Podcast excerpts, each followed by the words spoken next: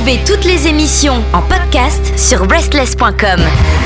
On se retrouve aujourd'hui dans Overbooké pour un autre sujet hyper passionnant encore une fois cette semaine. Incroyable sujet. qui est, on, sait, on, a un peu, on a un peu circonspect. Avec Marjorie, on va pas, on va pas vous mentir parce qu'on sait pas trop par quel bout le prendre celui-là. Mais euh, une chose est sûre, on va, on va parler de plein de choses, je pense. Effectivement, parce qu'on va explorer euh, les univers littéraires pour essayer de comprendre lequel on définirait comme étant le meilleur. Donc forcément, il y a beaucoup de choses à couvrir. Euh, ça peut être euh, ça peut être abordé depuis plein de perspectives. Donc donc je ne sais même pas par où démarrer. effectivement, on s'était dit que on va, on va forcément faire allusion à des choses et, et, nommer des auteurs, des univers, des personnages, etc. Mais je pense qu'on en revient comme toujours à plus euh, attaquer la question en elle-même et, à, essayer de trouver dans ce contexte qu'est-ce que ça veut dire meilleur?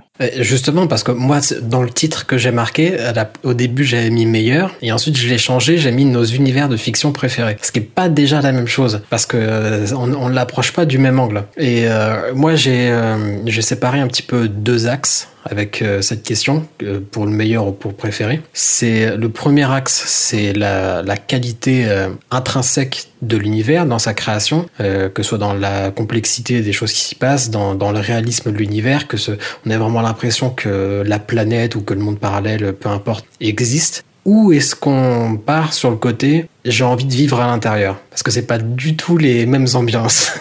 Ouais, et bah écoute, j'ai même envie de rajouter un petit, euh, un petit troisième avec ça, parce que j'avais effectivement moi aussi de mon côté dans mes notes isolées euh, dans lequel on a envie de vivre. Euh, donc là aussi, ça implique que le truc soit potentiellement un petit peu sympa et qu'on parte pas dans de la souffrance quotidienne. Alors qu'il y a des, des univers très très très très sombres qui sont hyper cool. C'est juste que j'ai pas hyper envie de vivre dedans. Mais du coup, de l'autre côté, en fait, je me suis dit moi, qu'est-ce que qu'est-ce que ça veut dire? Est-ce que ça veut dire que c'est un univers euh, inventif et original dont on n'a pas euh, souvent eu l'expérience dans d'autres euh, séries de, livres Ou alors est-ce que c'est un univers étendu, profond et qui, qui englobe en fait énormément, énormément de choses? Parce que ça peut, ça peut aussi s'aborder de, par ces deux côtés-là en fait. Et, et pour, du, pour le coup, dans ma liste, j'ai les deux bien séparés. Quoi. Oui, parce que ça peut aussi être des, des endroits très très restreints, comme une ville par exemple. J'en ai une que je citerai tout à l'heure. Ou même juste des, des endroits dans des univers pas cool, mais dans cet univers pas cool, il y a des endroits dans lesquels on aimerait bien vivre ou, euh, ou ce genre de choses. Et ça, euh, c'est c'est là que ça devient intéressant, surtout dans les univers de fantasy. Euh, moi, il y a quelque chose que j'aimerais placer tout de suite, c'est que quand on parle d'univers et spécifiquement dans des univers dans lesquels on voudrait vivre, dans des univers fictifs, il y a forcément la question du conflit qui vient parce que les univers arrivent dans une narration, il y a une histoire à raconter dedans, donc forcément il y a des conflits. Donc est-ce qu'on peut euh, s'extraire du conflit et prendre l'univers en lui-même? Parfois oui, je pense, mais euh, il y a des mondes où le conflit est tellement permanent qu'on peut pas l'extraire euh, de l'univers. Mais par exemple, alors c'est pas un univers littéraire, mais c'est, je pense que c'est assez parlant. L'univers de Star Trek, qui est peut-être l'un des plus populaires parce que c'est un univers en paix, Star Trek de ce que j'ai compris, parce que je n'ai jamais regardé Star Trek, mais c'est la seule chose que je connais de Star Trek. C'est censé être un univers en paix où tout le monde a trouvé le moyen de, de s'entendre, mais bah faut raconter des histoires dedans, donc t'es obligé d'avoir des conflits, des ennemis, des gens qui font de, des mauvaises choses. Mais comme l'univers en lui-même euh, existe en tant que tel, je pense qu'il peut être, euh, il faut le prendre en temps et pas inclure euh, les conflits qui sont obligés d'être là pour raconter une histoire à l'intérieur. Ouais, voilà, c'est que t'as pas un conflit euh, intergalactique euh, de ouf, t'as juste des conflits peut-être à, à, moindre échelle euh, ou des personnages qui, qui passent par des phases et qui ont, qui ont des problèmes à résoudre en fait. Mais tout ça dans, le, dans, dans un cadre, j'allais dire presque calme, c'est peut-être pas le mot, mais oui, en paix quoi. Oui, parce que on va, on le dit maintenant parce qu'il va forcément arriver un moment ou un autre, mais on va forcément parler de la Terre du milieu. Et c'est pareil, tu me dis, ah bah, bah est-ce que déjà à quel moment? Et surtout, euh, tu te dis oui, la Terre du Milieu, bah, si tu arrives en plein milieu du Mordor, au milieu des, des orques, bon, bah, tu dis est-ce que tu as vraiment envie de, est-ce que tu vraiment envie de vivre là, tu vois? Euh, Même si, techniquement, on le rappelle, peut-être pour les gens qui ne le savent pas, la Terre du Milieu n'est ni plus ni moins que notre Terre à nous. mais euh, dans un passé extrêmement lointain. Oui, et après, il y, a, y a la Terre du Milieu, et il y a aussi, je suis en train d'oublier comment ça s'appelle, c'est pas Valar, là où les elfes sont, qui devient les Havre Gris après. Donc il y a la Terre du Milieu, mais il y a aussi euh, tous, les, tous les elfes euh, euh, qui, qui sont restés en fait de, de l'autre côté. Tout à fait. Mais, mais Donc justement, ça, ça moi, prend moi- les, ça prend les deux. Parce que Oui, voilà. à choisir, hein, moi je vais chez les elfes, on est d'accord. bah écoute, moi, euh, dans les endroits, dans ça les, dépend à quel moment. Dans, dans les endroits où vivre, moi j'en ai, j'en ai mis deux pour la Terre du Milieu. Euh, Il y a la comté, évidemment, parce que j'aime beaucoup manger et euh, j'aime bien être dans une taverne avec les copains. Et la Ouais. deuxième, c'est les maisons des elfes sylvains, parce que les elfes, bon, je pense qu'ils me gonfraient très très vite. Mais comme j'aime beaucoup la forêt, tout ce qui est forteresse entourée par les arbres, moi ça me, ça me conviendrait. Le reste, le côté les châteaux forts, euh, aussi beaux soient-ils, bon, ça reste des êtres humains, euh, y a, y a, c'est insalubre, et ça ne m'intéresse pas. Voilà. Et le côté euh, trop propre Surtout. des autres elfes Valinor et tout ça, enfin même si c'est pas les elfes à Valinor, mais le côté trop propre des trucs où je sais pas comment ils passent le balai là-bas, mais il y a y jamais un pet de poussière ou une feuille morte. Ça, ça m'a- m'intéresse, ça m'intéresse beaucoup. Ils ont les Roomba elfes, écoutez, ils font un travail formidable. Rumba elfique. Putain, s'il fallait que je ramène un truc d'un monde, ce serait ça. Nickel. Je, je, je ne sais pas comment on est parti là-dessus, mais je, je suis très contente qu'on soit arrivé ici. Non, non, mais écoute, tu, tu soulevais un point intéressant. Oui. Euh, oui, non, tu soulevais un point intéressant sur le- la temporalité. Parce que ça, ça peut être euh, intéressant de prendre un monde, mais, euh, mais quand? Quand est-ce que. Bah, voilà, exactement. Parce qu'il peut y avoir des lire- événements. je, je suis en train de lire le Silmarillion et, et en fait, euh, je, viens de passer euh, le, moment où euh, Ungoliant, euh, aidé par Melkor Mor- Morgoth, a, défoncé les deux arbres en fait. Et du coup, la lumière n'existe plus. Et, derrière, ils vont créer le, le, soleil, le soleil, soleil et la lune. Et, du coup, c'était pas une période très sympa. Donc, je ne recommanderais pas d'y aller à, ce moment-là. Mais c'était c'était intéressant de le voir. Non, dans, dans la liste des univers dans lesquels j'aurais envie de vivre, moi, j'ai quand même noté euh, le Discworld de Pratchett, juste parce que en fait, euh, il me fait marrer et euh, je me dis que ça peut être vraiment euh, un, un univers hyper sympa et, et ouais ça a l'air ça a l'air bon enfant mais bon enfant à l'anglaise tu vois ce que je veux dire? C'est- bon enfant, mais avec du, c'est- avec du thé et des biscuits. c'est pas les bisounours mais c'est vas-y rigolons avec la mort tu vois et ça j'aime bien Ouais, je l'ai, je l'ai beaucoup vu citer. c'est vrai que moi, c'est pas un univers que je connais trop, mais c'est vrai que il est souvent en, haut, en haut des listes. Moi, j'avais noté Elantris, mais avant, avant la chute des, des Elantriciens, quand euh, il y avait ce Ouais. peuple tout puissant qui faisait la magie et qui, euh, qui apportait, qui réglait les problèmes de tout le monde. Ça, ça devait être sympa. Oui, alors que euh, après, euh, Après, après, c'est un peu beaucoup- moins c'est drôle parce moins que donc on, on- on y envoie des gens euh, qui, qui grosso modo sont pestiférés, on les met dans la ville, et hop, allez, cassez-vous, démerdez-vous, et, Loin- loin et des ils ont yeux, du mal à du trouver à manger et à vivre. Donc, donc oui, après c'est pas c'est pas terrible. Ouais, ouais. J'avais, ah, j'avais aussi noté, là, c'est encore, c'est extrêmement personnel.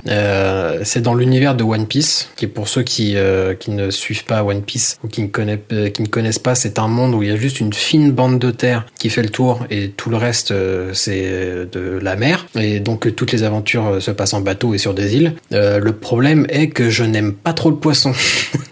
Et que donc, Ah, vivre dans un, dans un univers de pirates où t'es obligé d'être sur l'eau tout le temps et, et ils font que de faire des, des barbacs avec du poisson, euh, moi ça ne m'irait pas. Mais au-delà de ça, j'aimerais vraiment être dedans. Si j'avais euh, voilà, si j'avais cette tolérance plus grande pour le poisson, peut-être que, que, que je pourrais euh, m'y euh, Bah, m'y faire. Mais Déjà, si, si t'as pas le mal de mer, c'est déjà un bon début parce que si Non, t'aimes pas le pas poisson et que en plus t'as le mal de mer, là c'est ça va être très très compliqué.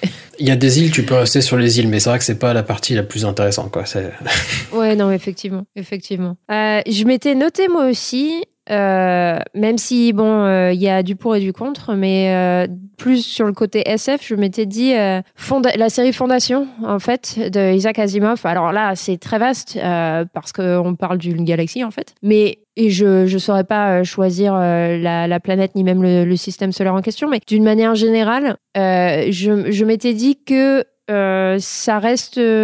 Euh, c'est une période intéressante et euh, enfin une période je couvre tout là là en fait euh, c'est pareil parce que c'est ça, ça se passe sur sur des milliers d'années dans mes souvenirs. Mais je m'étais dit que ça me paraît euh, être euh, assez challengeant pour pas s'ennuyer mais pas non plus euh, pas non plus la grosse galère au quotidien, c'est ce que je veux dire? Parce qu'on est sur des civilisations qui sont, euh, qui sont relativement euh, avancées, du moins au début, et qui en fait luttent, luttent contre un certain recul technologique et, et social aussi, d'une certaine manière. Donc, Mais- donc j'étais, je, me, je me suis dit, ça aussi c'est jouable. Mais est-ce que t'es pas un peu biaisé par le fait que justement on te montre une histoire sur beaucoup, sur un laps de temps très très long, que toi en tant qu'humaine tu ne pourras en voir qu'une infime partie? Parce que tu dis il y a tout ça Non, qui non, se passe et je, je vais si- pouvoir non, faire l'expérience de tout ça. Non, non, non, non, non. Si, si, si je vais mettre les pieds dans un univers euh, fictionnel, euh, je vais avoir des super pouvoirs, mec. Et je vais pas mourir. Ah oui, bah d'accord. Donc- Bah d'accord. Ah bah, eh, non mais Bon, donc donc on, en, on en est là. Donc c'est donc ça le débat. Bah,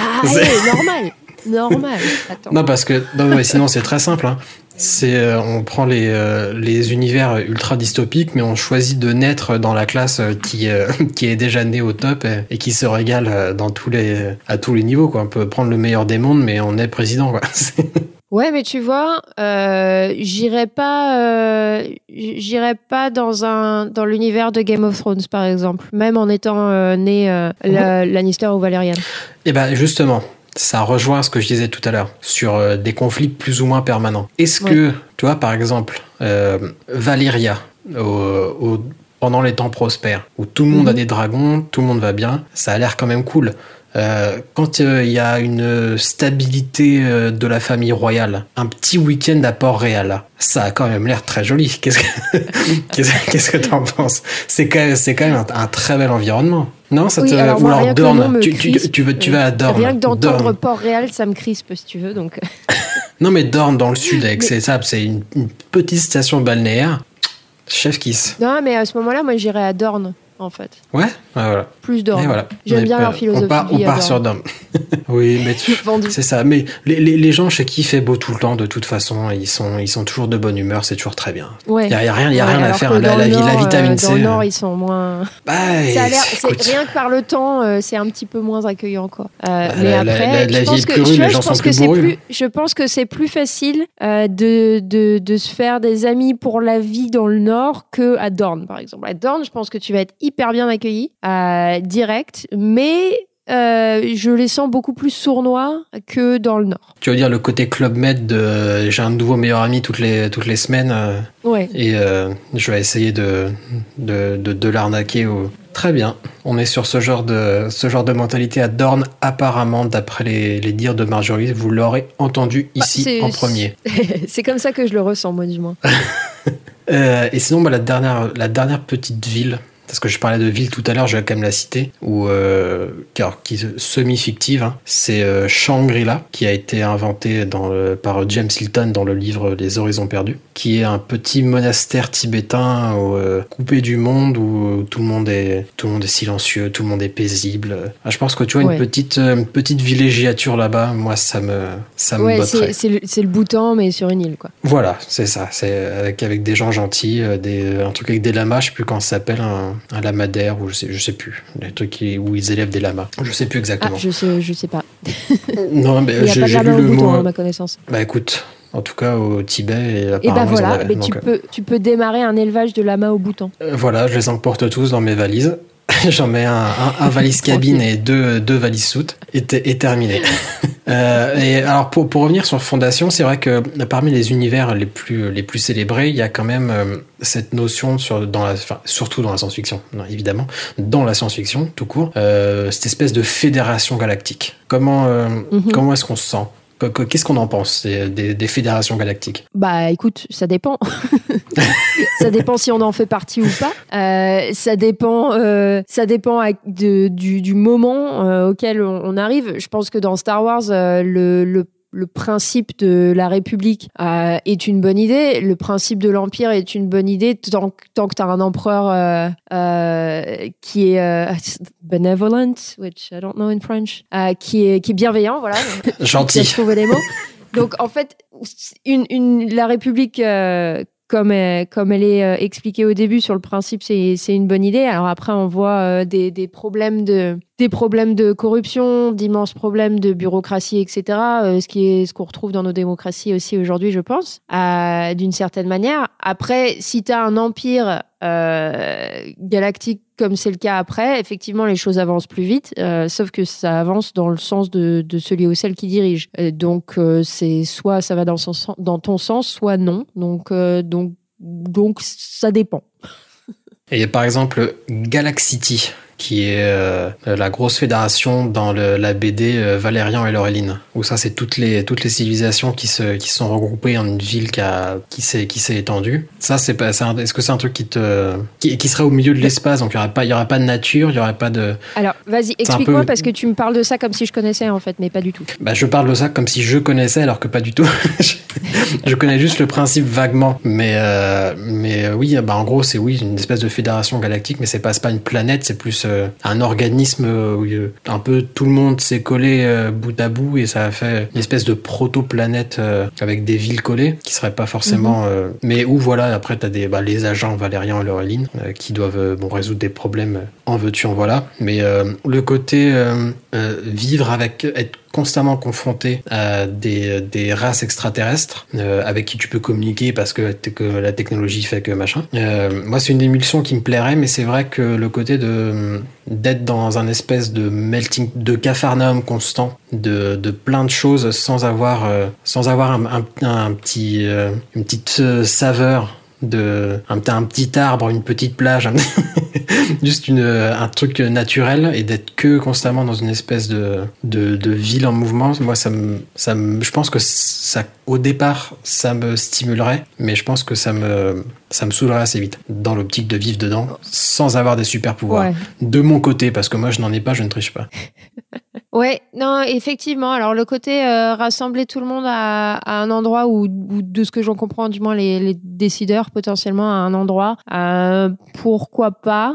Euh, une île, pourquoi pas. Euh, après, une île, moi, ça, bon, ça dépend de la taille du truc, mais, euh, mais ça me paraît effectivement quelque chose de, relativement petit et dont j'aurais potentiellement très vite fait le tour. Donc, donc à voir, système, système à explorer. Mais puisqu'on parle de ça, moi, il y a un, un système. Alors, c'était pas, c'était pas une échelle galactique, c'était une échelle planétaire, mais il y a un système politique qui qui m'avait vraiment euh, qui m'avait vraiment touché et me, me fait m'avait fait me poser beaucoup de questions. Euh, c'est euh, l'univers de Ada Palmer et je suis désolée si le son change parce qu'en fait je regarde derrière moi. Voilà. Donc c'est une série de quatre livres qui démarre par To Like the Lightning et en fait ce qui est intéressant dans dans leur système politique c'est que tu es sur une planète qui bah, c'est la planète Terre en fait en 2300 ou 2400 je sais plus et euh, il y a des, euh, ce, qu'elle appelle des hives, euh, donc des ruches, j'imagine en français, mais qui sont en fait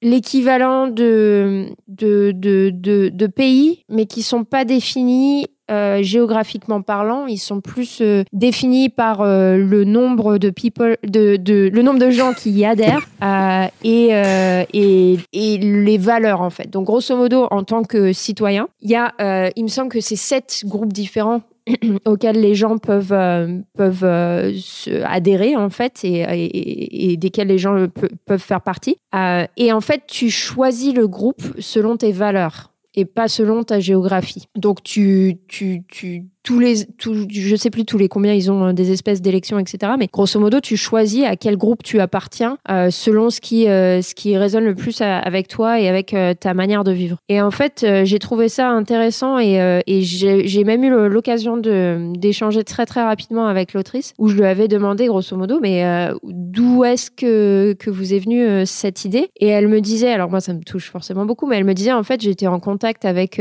avec énormément d'expatriés qui ont tendance à, voter un petit peu euh, avec leurs pieds, en fait. Euh, et, euh, et, ça m'a donné l'idée de d'explorer en fait ce, système-là qui est pas forcément basé géographiquement, mais qui est plus basé selon les valeurs, parce qu'elle décrivait aussi des amis, il me semble, qui qui avaient choisi d'aller dans un endroit grosso modo pour accoucher, pour donner une certaine nationalité à leurs enfants potentiellement. Donc j'ai trouvé le, le, concept et l'idée de base hyper intéressante. Et moi, j'ai toujours été fâchée un petit peu avec tous les, systèmes politiques euh, dans les pays euh, dans les, desquels j'ai visité. Et, Et celui-là, je me suis dit, putain, il y a quelque chose à creuser en fait. Euh, c'est quelque chose qui, qui peut marcher. Euh, J'étais vraiment attirée par le fait que, euh, que ce soit basé sur, sur tes valeurs et pas, et pas forcément sur, sur une, une géographie qui a été décidée il y a ça des centaines ou, ou des milliers d'années en fait. Donc, concept hyper intéressant.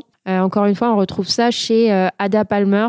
Euh, le premier livre de la série s'appelle Too Like the Lightning. Ouais, effectivement, c'est euh, c'est un concept intéressant. C'est euh, peut-être si je sais pas si elle est visionnaire, mais si c'est ce vers quoi on tend, ce serait ce serait pas mal, je trouve. Bah écoute, euh, moi je- j'adhère effectivement. Euh, clairement, ça ça plaira pas à tout le monde parce que je pense qu'il y a des gens qui euh, qui sont vraiment attachés euh, à, à leur terre et euh, et à des choses comme ça, chose que j'ai forcément euh, dans ma situation un peu de mal à comprendre. Mais euh, mais ouais, je, je me suis dit que c'était un, un système potentiellement euh, auquel il faudrait euh, peut-être penser. Donc donc ouais, c'est pour ça que ce livre-là et cette série particulièrement m'a renversé. Il y a un aspect technologique aussi qui est qui est intéressant, mais mais vu que c'est pas le sujet aujourd'hui, on n'en parlera pas. Mais mais il y a y a y a beaucoup de choses qu'elle a très très bien utilisées pour pour l'intrigue en fait. Donc donc c'était top. Donc tu vois, je l'avais pas mis euh, dans ma dans ma petite liste, mais en fait euh, ça ça peut en être un aussi. Euh, si tu veux bien, je vais revenir un petit peu sur sur ma une des, des des divisions que j'avais fait en fait dans mes catégories. Qu'est-ce qui qu'est-ce qui fait qu'un qu'un univers est est le meilleur ou pas? Et moi du coup j'avais séparé euh, l'originalité et, euh, et et le côté étendu ou, ou profond de de l'univers. Et là j'aimerais quand même noter plusieurs choses. Donc, on a le Brandon Sanderson pour en reparler encore. Il y a le, le Cosmer où en fait, il est en train de, de, de lier tous ces univers de tous les livres qu'il écrit euh, dans un système. Euh, et ça, c'est c'est pas mal aussi. Euh, J'ai pas lu, mais je voulais le noter aussi parce que ça a l'air euh, extrêmement large. Il y a l'univers Warhammer aussi. Euh, donc Warhammer 40k Universe, app- apparemment, ici il faut que je sois précise, c'est ça. Et euh, là, euh, là Wikipédia vraiment me un dit univers que littéraire. on- on- Wikipédia me dit qu'on parle de, euh, de, de 500 livres et de 60 auteurs. Donc un petit peu euh, comme, euh, comme Star Wars, un univers qui a, qui a grandi et qui continue à grandir et qui n'est pas forcément lié à, à un seul auteur ou à, ou, ou à une série de, de livres indépendantes en fait. Ouais, Côté, euh, côté complexité sans nom. originalité, pardon? C'est d'une complexité sans nom, Warhammer. Bah écoute, ça m'a donné envie de mes petites recherches là euh, m'ont donné envie d'explorer un petit peu le truc parce qu'apparemment l'avantage que ça a d'avoir quelque chose d'aussi étendu, c'est que c'est qu'il y en a un petit peu pour tous les goûts. Euh, donc euh, donc je sais pas si c'est une bonne ou une très mauvaise idée que je me plonge là-dedans parce que ça, c'est un, un- potentiel infini, je dirais. Mais écoute, euh, on va on va voir. De l'autre côté, du coup, j'avais noté l'originalité, le, le côté euh, le côté euh, inventif. Et là, du coup, donc on avait parlé, j'avais j'avais noté Broken Earth Trilogy de, de parce que donc le, pouvoir euh, lié à, lié lié à la terre et à la géologie et au- aux plaques tectoniques, euh, j'ai trouvé ça intéressant. C'est pas quelque chose que j'avais retrouvé nulle part. Et tu vois typiquement un univers que j'ai beaucoup aimé pour son originalité, mais dans lequel j'aimerais pas vivre. euh, l'univers du Witcher. Oui, et je me suis fait exactement la même réflexion. C'est euh, très très bien, très très bien construit, très très original, mais euh, mais je ne veux pas foutre les pieds dedans. Contrairement Non, justement ouais. à, Ga- à Game of Thrones où, euh, où il y a quelques quelques endroits où j'irais bien faire un, un petit week-end de Pentecôte. Là, par contre, on est plutôt on est plutôt sur un, un non définitif. Ouais, effectivement. Oui, moi je m'étais noté en termes d'originalité, je l'avais pas mis sous ces mots-là, mais il y a deux univers que j'aime beaucoup, euh, mais plus pour euh, l'émulsion constante qu'il y a dans l'univers, parce que c'est deux univers visuels, c'est deux, BD, et euh, il y a beaucoup de beaucoup de couleurs très vives, beaucoup d'inventivité chez tous les personnages, et c'est très Enfin, moi, c'est très excitant de, t'as envie d'être là avec eux, de pouvoir tout regarder parce qu'il y a tellement de détails et de, et de choses incroyables à regarder. C'est euh, l'Incal de Jodorowsky et Mobius. Donc, pour ceux qui sont un peu familiers des dessins de Mobius et de l'univers des films de Jodorowsky, vous pouvez très vite comprendre comment ça peut être fascinant à regarder et comment ça part euh, un petit peu en couille. Et le deuxième, c'est euh, Saga, écrit par Brian Kevogan et dessiné par Fiona Staples, où c'est pareil, c'est une épopée euh, spatiale où ils vont sur beaucoup beaucoup de planètes. T'as beaucoup beaucoup d'espèces différentes. Elles ont toute une particularité intéressante. Il y a des, des races aliens. Enfin, c'est tout le temps intéressant. Il y a jamais rien de rien de feignant dans ce que ça essaie de créer, dans les environnements que ça crée, que ce soit dans les planètes, dans les dans les outils que ça utilise, les, les, vaisseaux dans lesquels les personnages vont. C'est euh, enfin, c'est tellement inventif que t'as envie d'être d'être au milieu de cette espèce de, de tornade de créativité. Ce qui est un peu ce que les gens ressentent euh, parfois avec les les premiers tomes de Dragon Ball, qui est un, un, un univers que j'ai beaucoup vu citer aussi quand j'ai fait quelques recherches, euh, d'Akira Toriyama, parce que c'est vrai qu'il y a ce truc un peu bonbon où euh, les environnements, les véhicules, les, euh, la technologie, tout est très... Enfin, c'est ses meilleurs dessins à Toriyama, de toute façon, les, les, véhicules et la technologie et tout ça, et t'as envie d'être dedans. Là, par contre, je suis obligé de me mettre un veto, parce que j'aurais très bien pu citer Dragon Ball, mais là, pour le coup, les conflits sont inhérents à l'histoire, parce que t'as tout le temps des aliens qui viennent attaquer la Terre à cause de à cause de, de Sangoku. Donc euh, c'est pas un monde dans lequel j'ai envie de vivre. La Terre, tous les deux arcs et demi, elle est détruite intégralement. Donc ça ne m'intéresse pas de vivre dedans, même si les motos sont, sont rigolotes. Ouais, la carte postale est pas ouf. Voilà, c'est sympa, mais bon, le, tu vas pas aller jusqu'à 30 ans, quoi. Bon. Ouais, du coup, c'est euh, c'est moyen, mais, euh, mais effectivement, ça reste, euh, de la manière dont tu le décris, du moins, un univers inventif et original, mais là où on n'a pas forcément envie de vivre, un peu au même titre que Witcher. Quoi. Je m'étais noté aussi dans la série Rift War Saga, en fait, de euh, Raymond Heafest. Et ce qui était intéressant, alors ça fait un moment que j'avais lu euh, la série euh, Fille de l'Empire dans mes souvenirs. Il y a un moment de ça. mais en fait, cet univers-là, c'est dix séries de livres. Donc à chaque fois, c'est en général des, des, trilogies ou des quadrilogies. Et ce qui était assez sympa dans, dans la trilogie de l'Empire, c'est que j'avais trouvé des, donc c'est un monde médiéval fantastique, mais avec des influences euh, que je trouvais très très asiatiques. Euh, et c'est pas quelque chose que, que l'on retrouve souvent, ou du moins je, je, ne suis pas tombée dessus très souvent. Euh, après, donc le problème encore une fois, c'est que c'est un monde en guerre. Hein. Euh, le, le, nom de la série c'est Riftoire Saga, donc euh, voilà. Et en fait c'est une une guerre. c'est pas dimensionnel, mais grosso modo, tu il y a, y a il y a une cassure dans l'espace qui fait que tu peux, euh, tu peux aller sur euh, d'autres planètes qui du coup sont, sont décrites dans d'autres séries de livres et tu vis la guerre un petit peu euh, de, des deux côtés en fait. Donc l'idée comme ça de, de mélanger, alors c'est pas vraiment science-fiction parce que du moins de ce que j'ai lu, tu t'es pas en train de, de, de, monter dans des vaisseaux avec ton petit sabre pour aller dégommer des, des, aliens, mais mais il y a un petit peu en fait un petit peu de, de, cette saveur là qui qui vient qui vient dans, dans, les différentes séries de, de livres. Donc j'ai trouvé le, le, principe intéressant et encore une fois, euh, ce côté un petit peu euh, asiatique et, euh, et japonisant sur le côté fille de l'Empire, j'avais beaucoup apprécié. Donc c'était un univers aussi que je voulais noter dans l'inventivité et l'originalité. Et cet univers-là, il a aussi le, le mérite d'avoir un petit peu de par les nombreuses séries qu'il constitue, euh, beaucoup de profondeur aussi en fait. Et dans les dans les côtés à sur euh, vos listes. Tout à fait. On essaiera de vous trouver le nom en français pour euh, les francophones. Oups. non, j'ai dit fille de l'empire en plus parce que je les ai lus en français cela. Ça, ça veut dire que Ah d'accord. Bah écoute, bah je faut me taper sur les doigts, c'est parce que ça veut dire que j'aime mal écouter. dans les oui dans les univers très inventifs et très enfin très larges, mais que moi je n'ai pas mis parce que je les ai pas lus, mais qui sont beaucoup revenus parmi les les, les gens euh, que, que j'ai croisés. Euh, il y a Narnia, quand même, et euh, Térémer d'Ursula Le Guin, mais euh, je ne les ai pas lus, donc je sais pas. Ouais. Alors Narnia, c'est un livre avec lequel moi je suis, je suis assez fâchée. Je l'ai, il est quelque part dans ma bibliothèque derrière moi là. Et en fait, il faudrait que je retente, mais je me souviens. donc le, le, livre que j'ai en fait, c'est tous les tomes dans un seul livre. Je me rappelle avoir lu le, premier bout et me dire euh, ouais en fait c'est pas euh, ça m'a ouais ça m'a pas euh, ça m'a pas happé comme d'autres séries ont pu le faire. je j'arrive même plus à me, me souvenir pourquoi, mais c'est dommage parce qu'effectivement c'est un univers aussi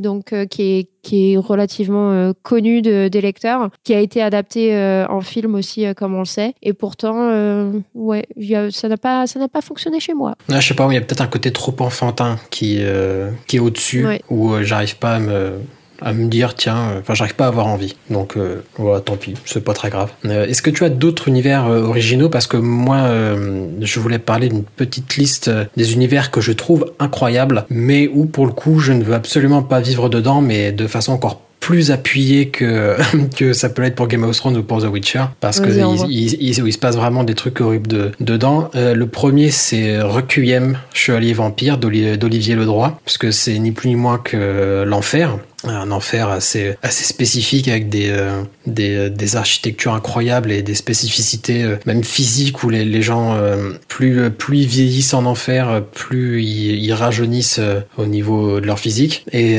c'est juste les environnements que parce que c'est scénarisé et dessiné par Olivier Ledroit. Et les environnements sont absolument incroyables. C'est au niveau inspiration en tant que BD c'est vraiment magnifique. Il faut il faut ouvrir cette BD au moins une fois dans sa vie parce que les dessins sont à couper le souffle au niveau architecture, construction du monde visuellement pour le coup, euh, même s'il rajoute des trucs, des, des euh, justifications scénaristiques euh, pour chaque chose, c'est très pointu, c'est il a il a son concept, mais c'est très c'est très cohérent scénaristiquement parlant. Mais voilà, ça reste l'enfer et ça reste des gens qui sont torturés et ça reste terrible. Mais voilà, le monde, en fait, j'ai envie d'être un spectateur dans ce monde, mais de ne pas y être une présence physique, parce que j'ai envie de regarder les châteaux incroyables gothiques, tout extrêmement gothique comme architecture donc ce qui est mon architecture préférée. J'ai envie de les regarder, de les contempler, mais j'ai pas envie euh, d'être là physiquement.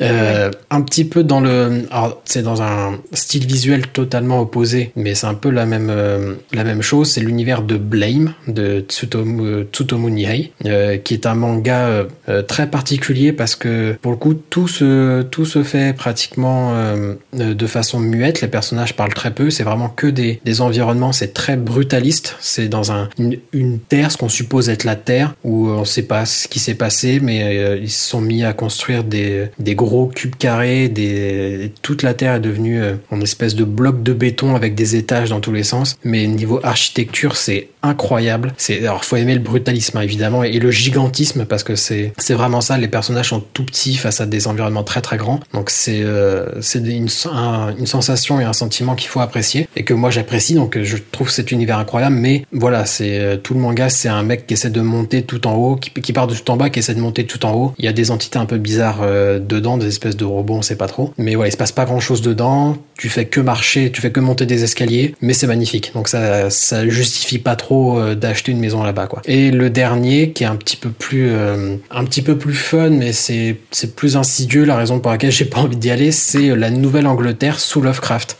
donc toute la zone Providence, Boston et la, fictive université miscatonique, euh, qui voilà, c'est très, c'est très poisseux, c'est très, c'est, enfin c'est, c'est crasseux. Les, les gens euh, deviennent fous et des entités cosmiques qui arrivent et ils, elles arrivent, elles arrivent pas, on ne sait pas trop. Mais euh, voilà, c'est très fascinant toute cette tout cet univers vert, la une nuit verte avec des hommes poissons, des, des, euh, des bruits que t'entends, des, des livres, tu les ouvres, tu deviens fou. C'est fascinant, mais euh, voilà, je veux, j'ai pas envie de vivre ça. J'ai envie de voir, de lire des histoires là-dedans, mais j'ai pas envie de le vivre moi-même. Et c'est pas du tout pour te foutre les jetons, Marjorie. Non, bon, pas du tout, mais t'as envie de, de t'immerser dedans, en fait, sans, euh, sans avoir à gérer les conséquences potentiellement.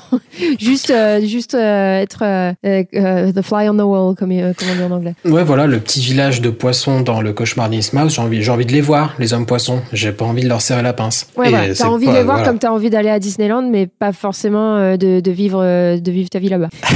Ah, je déteste Disneyland, mais euh, on va dire que, on va dire que c'est une analogie qui passe. La, la VAR dit qu'elle passe. C'est validé, c'est bon. c'est validé.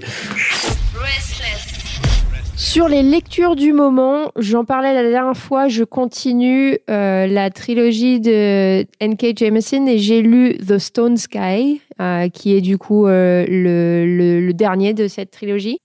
été, j'avais été un petit peu déçue par le deuxième. Là, on remonte, on remonte en, en qualité, d'après moi du moins, avec un, un, finish assez assez intéressant sur sur cette trilogie. Et au final, un personnage qu'on a suivi euh, sur euh, sur les, les, trois livres, euh, qui d'une certaine manière arrive arrive jusqu'au bout et, et, fait des trucs absolument extraordinaires. Ça se ça se finit bien. Le premier reste quand même mon favori, mais mais c'était très sympa. Le prochain livre, donc je, je, suis en train de lire le Silmarillion aujourd'hui le format est très différent en fait de, de, ce qui a été fait euh, pour euh, pour le, le, Seigneur des Anneaux. Euh, J'apprécie, mais en fait, on, on sent que c'est vraiment euh, le Seigneur des Anneaux a été génial parce que Tolkien avait déjà l'idée euh, d'une pas, pas d'une mythologie mais vraiment d'une histoire en fait euh, du, du monde qui a qui qu'il a créé et en fait le Silmarillion c'est ça c'est euh, expliquer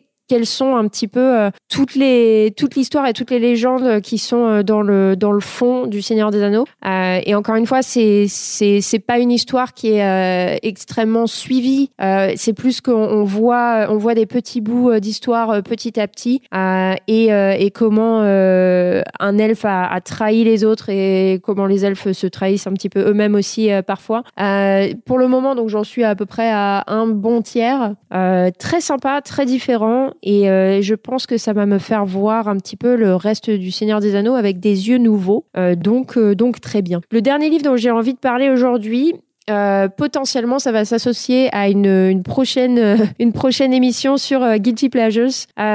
j'ai lu, parce qu'on parle beaucoup de cette autrice, j'ai lu un livre de Sarah J. Maas, qui est donc une autrice hyper, hyper populaire sur, sur, la, sur les, le, tout ce qui est young adult, en fait. J'ai lu A Court of Thorns and Roses. alors, le très gros avantage de ça, c'est que ça se lit extrêmement vite. Grosso modo, je l'ai lu en un dimanche et euh, je sais plus, je, honnêtement, je sais même plus combien de pages il y a, mais ça se, ça se lit hyper vite, hyper bien. Ça a beaucoup de défauts, euh, mais euh, mais je dois avouer que c'est euh, c'est très sympa. Je je n'en dis pas plus. Partagez un petit peu ce que vous en pensez avec nous si si jamais vous l'avez lu et on verra si ça fait l'objet d'une prochaine émission ou pas. alors de mon côté, j'ai lu un livre qui qui va te faire plaisir, Marjorie, puisque c'est une de tes recommandations. C'est Un rien peut tout changer, qui est le titre français. Ah, ah, ah, je vois qu'elle ne l'a pas. Elle vient de, tour de, tourner la tête. C'est le titre français de Atomic Habits de James ah, Clear. Okay. Qui est, en plus, je l'ai lu en anglais et après, je me suis rendu compte qu'il existait en français, mais euh, ça n'a aucune importance. Euh, alors, c'est très bon. Euh, c'est un livre qui aurait probablement changé beaucoup de choses si je l'avais lu il y a une petite dizaine d'années sûrement, parce que la plupart des choses qui sont expliquées dedans, c'est des choses que que j'applique déjà au quotidien et que j'ai déjà compris par moi-même. Donc, euh, il aurait pu me faire gagner du temps ce livre si je l'avais découvert avant ou s'il avait été écrit avant. Mais euh, voilà, ça reste euh, même si c'est des choses qu'on fait déjà, il y a, y a, toujours d'autres petites choses qu'on apprend euh, à l'intérieur et, et, voilà, c'est très, c'est très est, plaisant. Il est pensé de manière quand même très pratico-pratique aussi. Hein. Je sais ouais, pas ouais, si tout tu as ressenti ça en le lisant, mais. Ouais, ouais, ouais.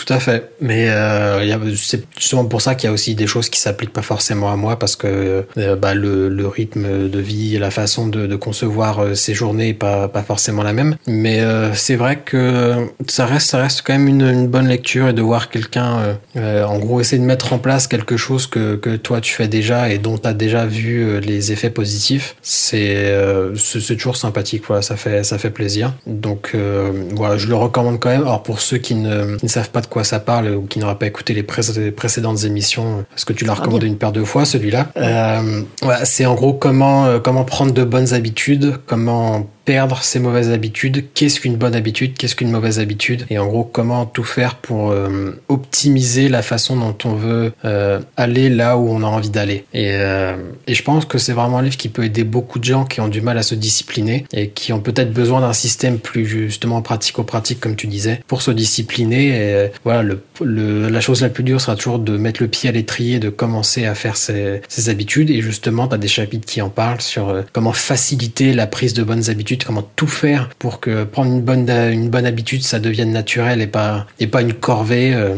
donc euh, voilà. Ça ne m'a pas rien peut tout changer. Moi ça n'a pas tout changé parce que les choses avaient déjà changé mais ça veut ouais. pas dire que que j'ai pas apprécié ce qui était dit à l'intérieur. Et euh, je viens tout juste de finir euh, un, un autre livre qui s'appelle Out de Natsuo Kirino. C'est un thriller japonais qui m'avait été conseillé euh, parce qu'il était censé être un peu hard, un petit peu, un petit peu choquant, un petit peu voilà edgy on va dire. Et, et comme j'ai déjà répété plusieurs fois, euh, ça m'intéresse de voir jusqu'où on peut aller, sans, euh, enfin dans les limite de la légalité évidemment. Et euh, sur ce, sur ce point de vue-là, sur sur ce côté choquant, euh, j'ai été un petit peu déçu. Euh, comme c'est le cas à chaque fois de toute façon que les gens recommandent un livre qui les a choqués, donc je pense que j'ai une tolérance bien supérieure à la moyenne, qui fait que ça devient difficile.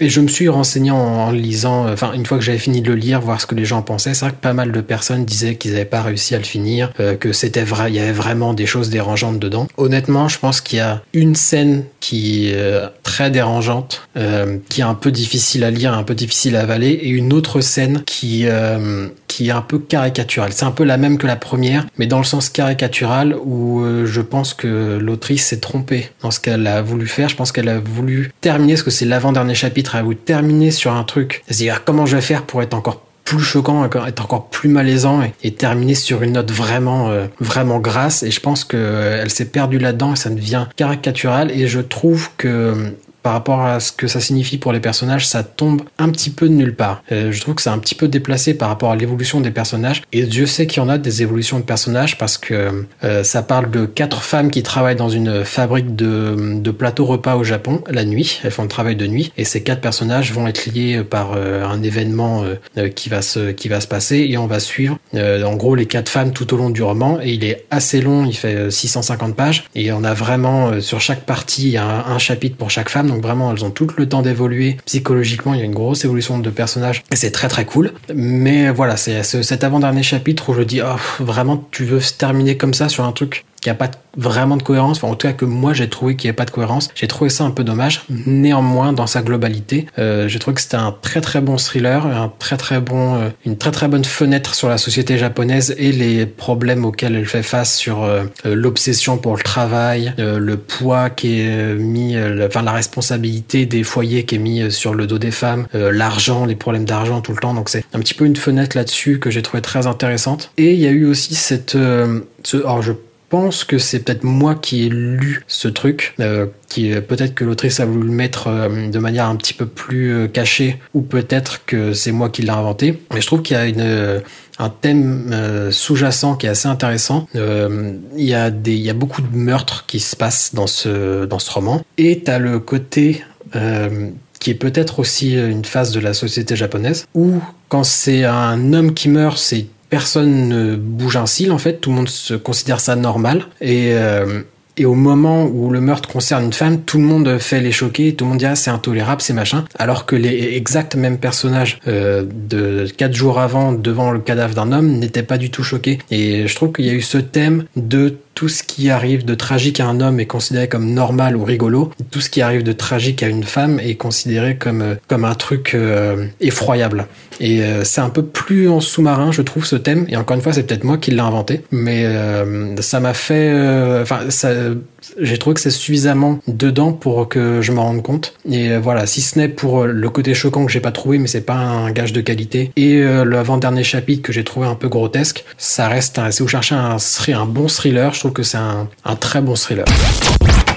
Toutes nos émissions et chroniques sont maintenant disponibles sur vos plateformes de podcast préférées. Spotify, Deezer, Apple, Amazon. N'hésitez pas à vous abonner.